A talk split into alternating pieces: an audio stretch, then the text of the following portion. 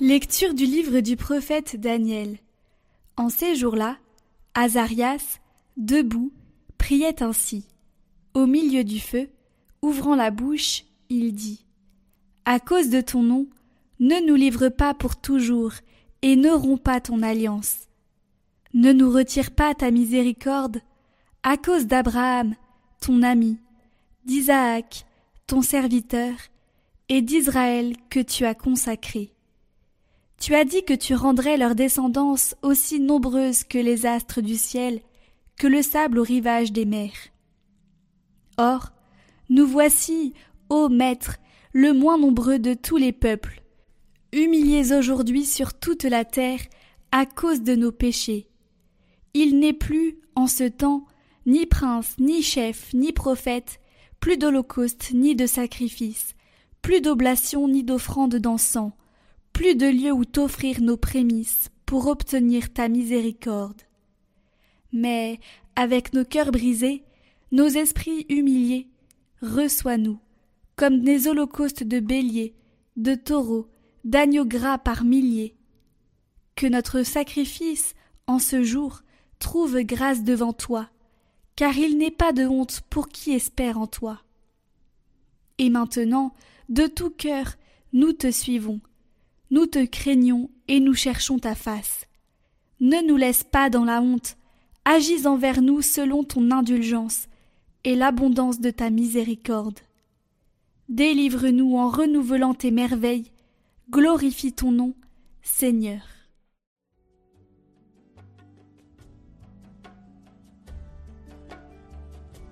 Rappelle-toi, Seigneur, ta tendresse.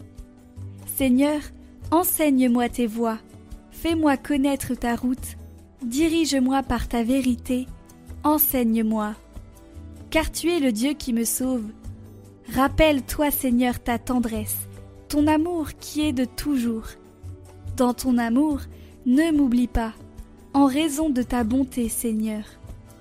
Il est droit, il est bon le Seigneur, lui qui montre aux pécheurs le chemin.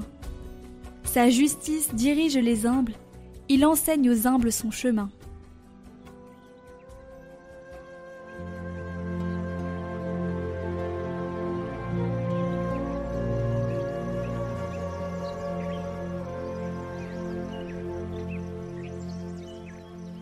Évangile de Jésus-Christ selon Saint Matthieu.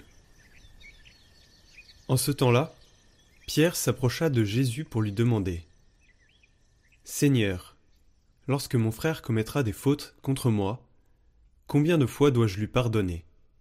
Jusqu'à sept fois Jésus lui répondit Je ne te dis pas jusqu'à sept fois, mais jusqu'à soixante-dix fois sept fois. Ainsi, le royaume des cieux est comparable à un roi qui voulut régler ses comptes avec ses serviteurs. Il commençait quand on lui amena quelqu'un qui lui devait dix mille talents, c'est-à-dire soixante millions de pièces d'argent. Comme cet homme n'avait pas de quoi rembourser, le maître ordonna de le vendre, avec sa femme, ses enfants et tous ses biens, en remboursement de sa dette. Alors, tombant à ses pieds, le serviteur demeurait prosterné et disait Prends patience envers moi, et je te rembourserai tout. Saisi de compassion, le maître de ce serviteur le laissa partir et lui remit sa dette. Mais en sortant, ce serviteur trouva un de ses compagnons qui lui devait cent pièces d'argent. Il se jeta sur lui pour l'étrangler en disant Rembourse ta dette. Alors, tombant à ses pieds, son compagnon le suppliait Prends patience envers moi, et je te rembourserai. Mais l'autre refusa et le fit jeter en prison, jusqu'à ce qu'il ait remboursé tout ce qu'il devait. Ses compagnons, voyant cela, furent profondément attristés et allèrent raconter à leur maître tout ce qui s'était passé. Alors celui-ci le fit appeler et lui dit Serviteur mauvais, je t'avais remis toute cette dette parce que tu m'avais supplié. Ne devais-tu pas, à ton tour, avoir pitié de ton compagnon comme moi-même j'ai eu pitié de toi? Dans sa colère, son maître le livra au bourreau jusqu'à ce qu'il lui remboursait tout ce qu'il devait. C'est ainsi que mon Père du ciel vous traitera, si chacun de vous ne pardonne pas à son frère du fond du cœur.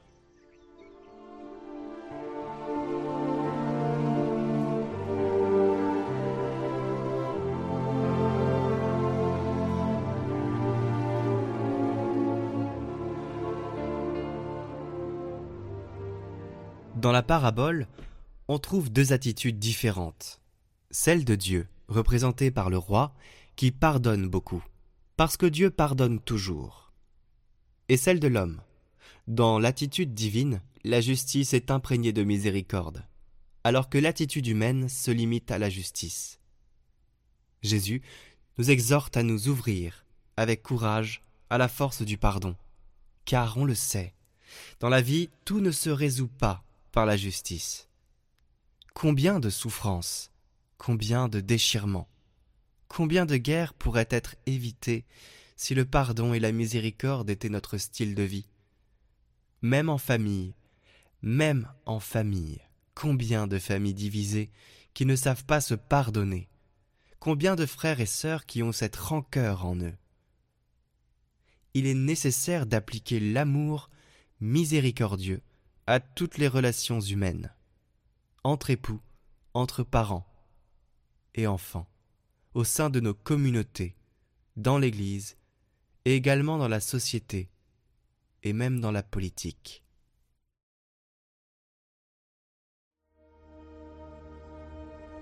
Votre parcours de carême, chaque jour, proposé par Radio Maria et Catoglade.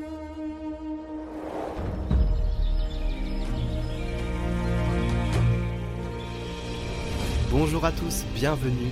Pour ce parcours de carême, avec Sainte Thérèse d'Avila, nous allons aborder aujourd'hui le thème de la grandeur de Dieu, de la grandeur de sa miséricorde.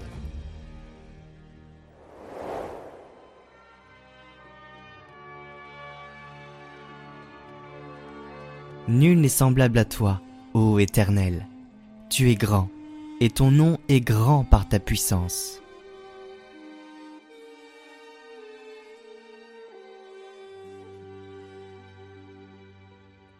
L'expérience de la miséricorde divine montre à Thérèse d'Avila quelle est la grandeur de celui qu'elle nomme fréquemment Sa Majesté. Celui qui est au-dessus de tout, revêtu d'une majesté incomparable, et celui-là même qui se penche vers elle. C'est par sa miséricorde incommensurable que le Seigneur manifeste sa véritable grandeur à Thérèse. Elle est d'autant plus bouleversée que cette miséricorde s'est manifestée à elle inlassablement. La miséricorde de Dieu va la fortifier et lui enlever sa faiblesse. Loin de vaincre l'âme, les épreuves sont alors accueillies par le rempart d'une joie surnaturelle. Thérèse souligne que la grandeur de Dieu se manifeste d'autant mieux qu'elle se révèle dans ce qu'il y a de plus faible. La grandeur de Dieu dépasse tout ce que l'entendement de l'homme peut concevoir, mais il peut en percevoir la transcendance et s'élever dans l'admiration et la louange. Nous vous invitons donc aujourd'hui à la contemplation. Admirez les œuvres du Seigneur et louez-le pour sa grandeur.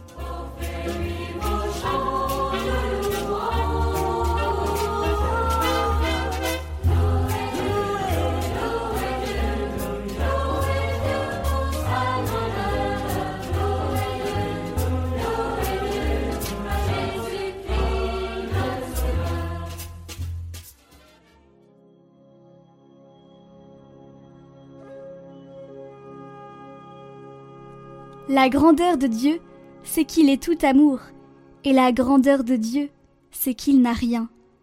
La grandeur de Dieu, c'est qu'il donne tout. La grandeur de Dieu, c'est qu'il se vide éternellement de lui-même. La grandeur de Dieu, c'est qu'il est vide de soi. Et justement, c'est à cette grandeur que Dieu nous appelle, une grandeur qui ne peut nous être enlevée, une grandeur qui coïncide avec notre existence et non pas avec notre situation, qui est dans ce que nous sommes et non pas dans ce que nous faisons. Ainsi soit-il.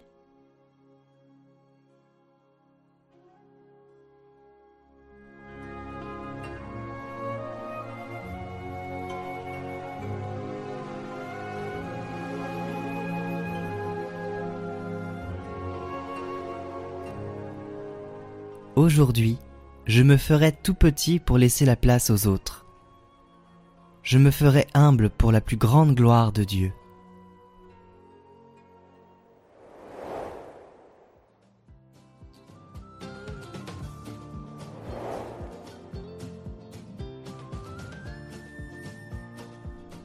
Et on se retrouve demain avec Thérèse Davila pour la dernière méditation de ce parcours sur la miséricorde. On va parler de la puissance